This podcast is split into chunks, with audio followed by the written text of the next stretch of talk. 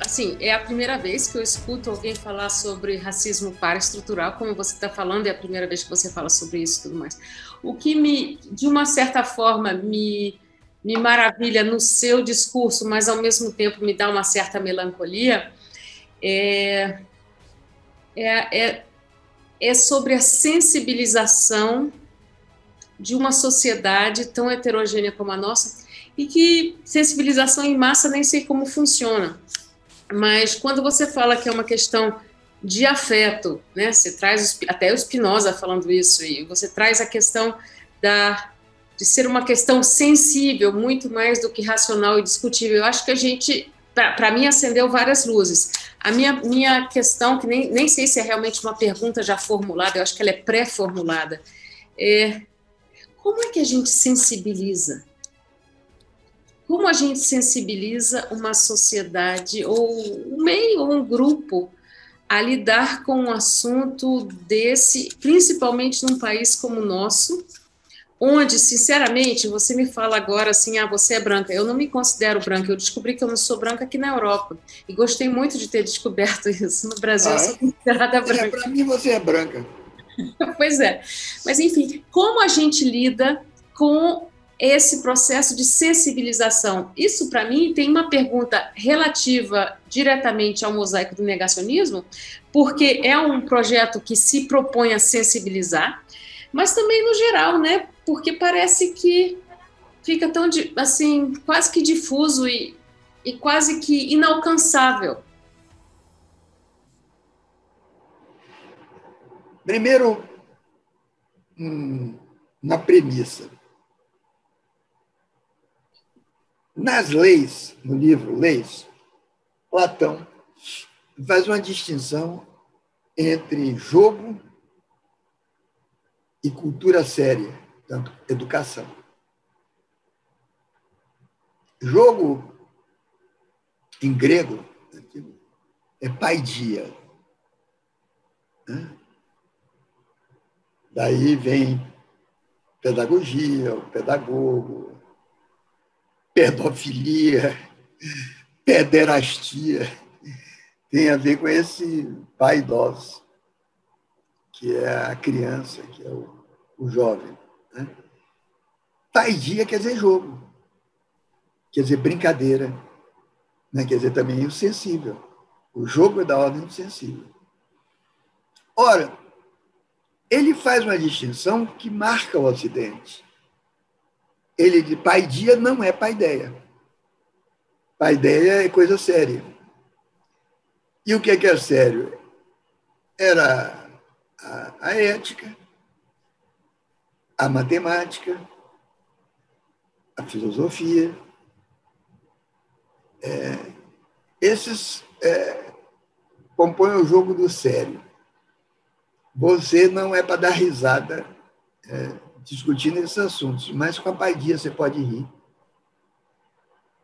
Você pode rir, você pode gozar.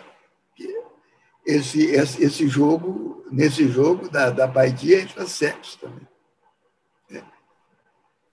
Então, é, essa separação entre o jogo, tanto lúdico, e a seriedade, orienta filosoficamente o Ocidente.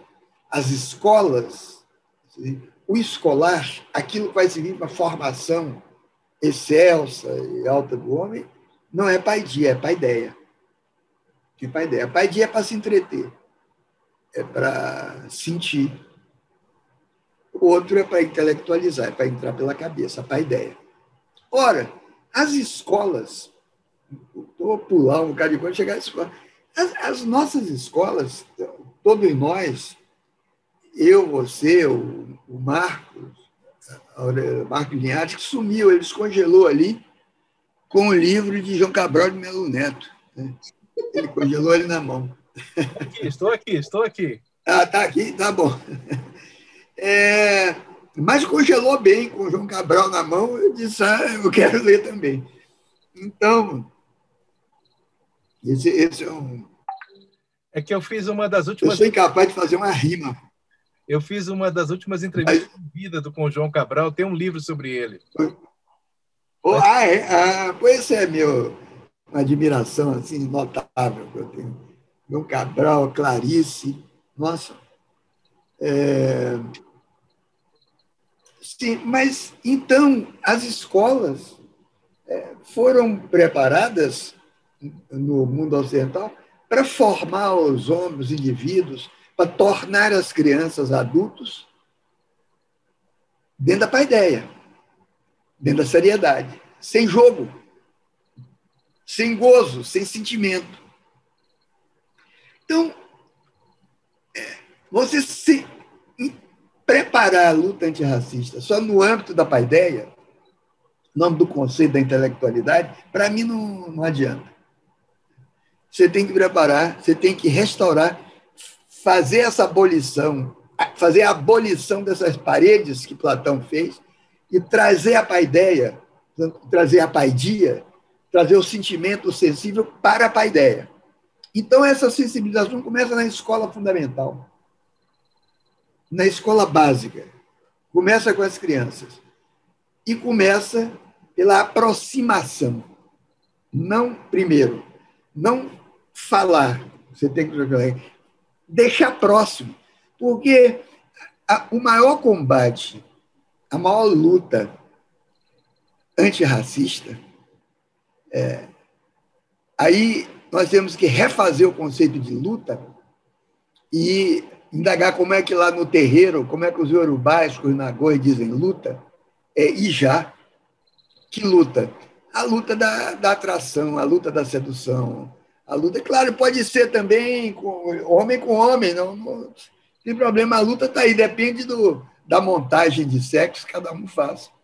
Mas o Nagô coloca mais fácil botar homem e mulher princípio masculino e feminino, esse princípio feminino pode habitar o homem. E nós vemos que habita. Nós vemos que habita. É... E isso às vezes se cristaliza numa identidade, que é a identidade homossexual. O Nagô não gosta muito disso. Agora, admite o fato, a, essa montagem, mas não gosta da cristalização da identidade entendeu? Porque habita. É, se eu não tiver nada da minha mãe, e eu tenho muito da minha mãe, é, eu vou pensar que eu nasci da, da, da perna de meu pai como Júpiter paria um filho. Então, o princípio feminino está em mim também. O princípio feminino está na minha heterossexualidade. Eu sou heterossexual, assim, sem vacilações, eu nunca vacilei, mas eu sei que o princípio feminino está em mim, que é o lado que as minhas amigas, a minha mulher, a minha namorada gostavam. E, e sempre disseram, olha, você não é o machista que poderia parecer. Não sou, nunca fui. Realmente é um, tem um lado de Oxum forte. Então, esse princípio é, da paideia, esse princípio da paidia, tem que habitar a, a, sens, a sensibilidade do outro, do educando ali desde pequeno. E isso se faz como pela aproximação. Eu estava falando da aproximação, que é o instrumento mais forte inicial da luta antirracista, se aproximar do outro, não na cabeça, é, aproximar mesmo sensorialmente, sensivelmente, fisicamente. O maior combate ao racismo se dá na cama, se dá na horizontal. Se dá na horizontal. Na horizontal para papai e mamãe, pode ser outras posições. É, se dá ali, que é a maior interpenetração de corpos possíveis, mas aquilo é provisório. Eu não dou essa importância a toda a sexualidade nesse nível, mas reconheço que é isso aí. E a amizade. A amizade fundamental, que se consolida substancia nessa proximidade. Então, a lição, você vê, o que é que se faz com sensibilização? Eu disse, olha, na escola essa proximidade. No Aí me pergunte, você conhece algum lugar Eu conheço lugares no Brasil onde eu lhe diria, e lhe desafio a comprovar, onde não há racismo. É? Em que no? Brasil. Tem algum lugar? No Axé, no Axé Opoafonjá, na Bahia. Opa! Nas grandes casas de candomblé, não sei uh, outras casas, posso haver menores, onde tem negócio. Eu, eu, sou preto, eu sou melhor, eu não acredito nada disso. Preto é melhor do que ninguém. Nem branco é melhor do que ninguém. É, mas no Axé Opoafonjá não tem. Estou há muitos anos lá para fazer uma afirmação dessa. Não tem. Aí diz, ah, mas você vê que quem domina ali, quem dirige, é fulano de tal, que é preta, porque é de família. Assim, aí sim, a família, a questão da família é importante. As famílias fundadoras têm naturalmente um olhar mais é, preferencial para os seus filhos, para a vizinhança, para o parentesco negro, mas acima, acima preto, acima contra negro, é realmente contra branco, não existe mesmo, não existe. Então, por quê? Aí era motivo para outro papo, que não tem. Vejam a roda de capoeira, né? com brancos e pretos. Não tem racismo em roda de capoeira. Eu fui capoeirista, sou amigo de capoeirista, sei disso. Eu citei dois lugares assim, mais ou menos radicais. Mas como é que nós estendemos isso para outros espaços? O espaço francês, o espaço alemão, é, para o espaço urbano, não precisa necessariamente ser candomblé, nem a capoeira. Eu dizia as artes. As artes. Portanto, é preciso revitalizar, é, reestudar, é, redescrever o papel das artes na escola. Eles não são um complemento ao estudo dito sério, à paideia. Não são aquela matéria complementar que se faz como a eletiva, não. Não, de forma nenhuma. De forma nenhuma. É, eu citei a capoeira, né? dançar é antirracista. Quer dizer, eu sei que deve ter dançarinos racistas, é, coreógrafos racistas, agora eu falo da dança como ato. Da dança como ato. A dança como ato é. A dança, para mim, é um ato reflexivo, é um ato filosófico. Dançar é um ato filosófico. Porque a dança é uma reconfiguração do espaço. É, é um tipo de movimento que não tem não tem finalidade, né? Você, você, porque você se movimenta e dança para ir a que lugar? Lugar nenhum, ali mesmo. Ali as coisas que resolvem, a dança acaba. A dança é a roda do paraíso, ela não, não vai a lugar nenhum. No entanto, você se move, quando você se move, sempre é para ir para algum lugar. Eu vou aqui beber água, eu vou à rua, eu vou à França, eu vou à Alemanha, eu vou para a escola. É? Então, você se move para ir a algum lugar. Na dança, não. Na dança, não. Você se move para não ir a lugar nenhum. E por que você não vai a lugar nenhum? Porque o lugar já está ali, o mundo já está ali. Aí você vai reconfigurar o mundo de acordo com a cultura que você tem. Você fez dança, não fez? Você. Ah, é. Eu acho que eu puxei dança por isso, mas eu não estava na minha cabeça agora. Por isso, é, que eu, como Nietzsche, eu só acredito num Deus que dança. Só acredito num Deus que dança. E só acredito num fiel que saiba mexer.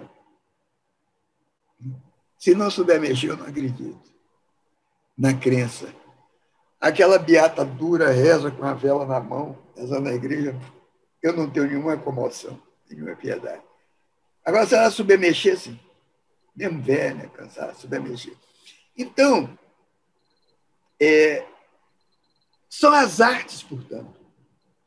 As artes têm que ser redefinidas, reescritas é, em função dessa civilização. Aliás, ontem, exatamente ontem, curioso, uma amiga minha da, da Bahia me mandou um, um zap, está aqui, que essa CAPES, né, Bolsonaro, aprovou um curso de pós-graduação que ela ajudou a, a fazer, a montar, é, em dança. Ontem, ontem, vai ser uma faculdade de dança, mas aqui no Rio de Janeiro, onde eu dei uma, uma aula inaugural há uns dois anos atrás, a Mesigudo. Essa amiga minha é uma, uma professora de, que foi professora de dança da Escola de Dança da Bahia, que teve uma, muito ativa, chama-se Dulce, Dulce, Dulce Aquino, você não deve conhecer. Dulce Aquino, e trabalha com essa pessoa que é a diretora, da, que é a dona, a diretora dessa faculdade de dança, que chama Angel Viana. Ah, sim. Conhece? Claro. Que é amiga minha, é minha amiga. Angel, eu fui muito amigo do, do Klaus também, o marido ah, dela. Rainer, eu conheci, conheci pouco, cheguei ao Rio, mas acompanhei tudo, até a morte dele. Morto traficante do Vidigal. Mas o Klaus, sim, e gostava muito dele. E gosto muito da Angel também. Ela estava fazendo essa faculdade de dança, é uma pós-graduação em dança. É, eu aplaudi eu, lindamente. No que eu puder colaborar, de graça eu colaboro com a Angel, porque a dança me atrai muito. Né? É, as minhas filhas riem muito de, de minhas, às vezes porque eu me meto a fazer danças e coreografias totalmente estapafúrdias. Essa dança não tem lugar nenhum, está tendo aqui agora.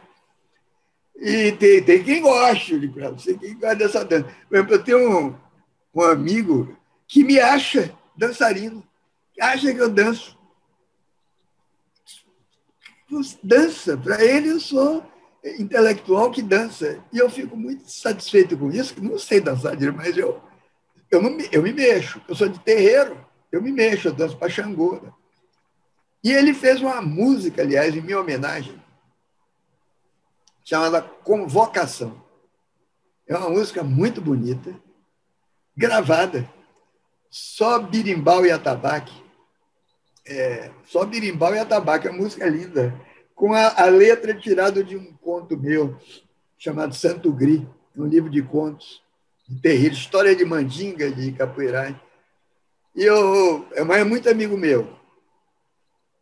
É, eu me sinto muito homenageado com essa canção, que chama Convocação. Vocês entrar no Google, você bota Convocação e o nome do autor, e você vai ver a música, a letra é de, é, de conto meu, né? É de um conto meu. O compositor você deve conhecer, apesar de estar na, na, na França, é, chama João Bosco. Sabe quem é? João Bosco. É? Só isso, né? É? Só isso. Ah, então tá. É. Né, ah, não, mas eu, é eu andei. Eu desconhecido anônimo. É. Eu não disse que nem gozado, às vezes eu andei perguntando amigo meu, conhece fulano? Não conheço, nunca ouvi. Mas é o João. João Bosco é amicíssimo meu, muito ligado a mim. Eu, é amigo meu, João Bosco, de, sei lá, talvez 40 anos. Nossa. É, de 40 anos. Estamos sempre em contato. Bacana. O filho dele, que eu conheci pequeno, Chico Bosco, é intelectual hoje. É. Então, se entrar na, no, no, Google, está lá essa música. Convocação, João Bosco. É, tá é só birimbau e atabaque, é muito bonito. é, então, é... sim, mas por que, que eu falei? Se as artes, falei como sair da, da questão do, do, do racismo. Eu disse, a sensibilização, portanto, ela pode ser ensinada. É. Ela pode ser ensinada. Você pode. É, eu, eu sigo aqui agora Mandela, que disse: olha, assim como as pessoas é, puderam ser ensinadas a odiar, e você sabe que você pode ensinar a odiar, né? Estamos no momento do Brasil e que as redes sociais estão ensinando as pessoas a odiar. Uma pessoa que votou no Bolsonaro não odeia só o voto, não odeia a humanidade. É um aprendiz de ódio. Não é, não é só político, não tem nada a ver com direita. Eu tenho amigos de direita que não são aprendizes de ódio. Então, da mesma forma que você aprendeu a odiar, pode aprender a odiar, você pode aprender a amar. Isso é Mandela tem essa frase. O Nelson Mandela tem essa frase. Aprender, portanto, você pode. E como é que você aprende a amar? Ou aprende a odiar também? Você pode se sensibilizar para o ódio, como pode sensibilizar para o amor. É possível, portanto, ensinar a amar, ensinar a odiar. Então, é, é possível ensinar a se sensibilizar. Só que esse ensino não é intelectual. Esse é o ensino das artes, por isso que eu falei na dança. Eu falei na dança. Ele tem que ser mais forte é, no capítulo das artes. Essa sensibilização. Muniz, muito, muito, muito obrigada. Olha, eu acho que foi um aprendizado aqui, uma, uma, uma, uma travessia, né? uma jornada por essas questões do racismo que perpassam o, o pensamento comum, inclusive da própria do próprio movimento negro. O senhor traz o senhor traz questionamentos, o senhor traz uma reflexão muito mais profunda, muito mais imbricada, que passa por relações relacionadas, né, essas relações com a cultura, com a educação, com com o afeto, hein? Com afeto, com, afeto. com acolhimento, com respeito e com amor às pessoas, aos pró, aos próximos e aos distantes, aqueles que possuem é, com, a, com, as divergências naturais de cada um, mas eu acho que é, o ponto em comum de tudo que o senhor traz vai converge para o livro, né, Adriana? Porque há, há, apenas uma cola, infelizmente, em tudo isso que é o negacionismo. Né? É a negação do outro, a negação da realidade, a negação do que é. nos une, para enfatizar o que nos separa. Quer dizer, a forma, a forma social nega o negro como pessoa, mas também nega que nega o negro. É uma dupla negação. É o duplo vínculo que eu falei. Olha, muito, muito rico, muito, muito profundo. Professor, olha, quero agradecer imensamente aqui, em nome aqui da Adriana, em meu nome, é, a essa, essa, essa viagem, né? Me senti fazendo a viagem de Theo, não é? É, Eunice, o que mais me, me, me, sempre me fascinou nas nossas conversas é essa mistura entre a sua profunda erudição, esse monte de línguas que você fala, mas também esse jeito de contador de história, tudo misturado de uma forma assim, simples, ao mesmo tempo erudito, simples, contador de história e instigante. Eu, Porque, no fundo, eu sou. Tem você na minha memória desde aquela época. A gente não se viu junto muito tempo de lá para cá, foram algumas vezes nas minhas idas ao Rio, mas mesmo assim, a sua presença com esse carisma, com essa mistura que é toda sua, é, continua e continua na minha memória. Eu te agradeço muito, muito, muito, muito, muito. Obrigado, eu estou às horas, mas eu queria só agradecer o seguinte: eu sou, na verdade, um contador de histórias mas um contador nordestino é um contador nordestino que diz o seguinte, tinha um, um, um cantador paraibano, Zé Limeira, morreu em 54, totalmente analfabeto, um dos grandes versejadores do repente nordestino e que falava revezado. Eu tenho um ensaio sobre ele, chama Zé Limeira da Paraíba. É notável, Zé Limeira. Ele dizia: Eu sou. Ele era analfabeto.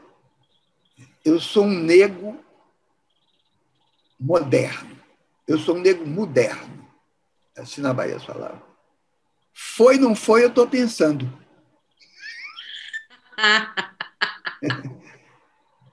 eu sou esse negro. Foi, não foi, estou pensando. Que delícia. Foi, não foi, foi, não foi eu estou pensando. É? Professor, tá eu queria só finalizar pegando essa sua frase. Me lembra do. Ai, que delícia! Que é o, o Dedé. E o Dedé ele tem a banca de poetas. Ele tem uma frase que eu acho que conversa com a sua. E aí eu acho que encerra com chave de ouro. Ele diz o seguinte: olha que frase essa da falou assim: olha, tá tudo muito bom, tá tudo muito bem, mas, mas levaram o meu casaco.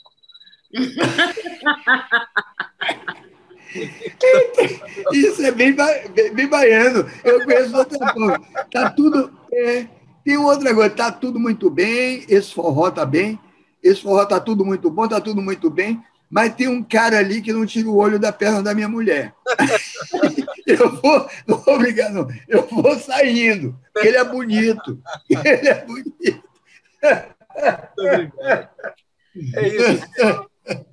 Vocês que vão nos acompanhar depois nesse vídeo. Qualquer coisa, vocês me liguem. Ah, tá bom? E agradecemos a todos que estão aí nos, a, nos assistindo, que foi gravado, e agradecer imensamente mais uma vez a essa verdadeira aula, essa travessia, junto com o professor Muniz Sodré. Obrigado. Obrigado. obrigado. Olá, tudo bem? Espero que tenham gostado da entrevista. E na semana que vem teremos mais um tema abordado por um de nossos entrevistados. Aguardo vocês.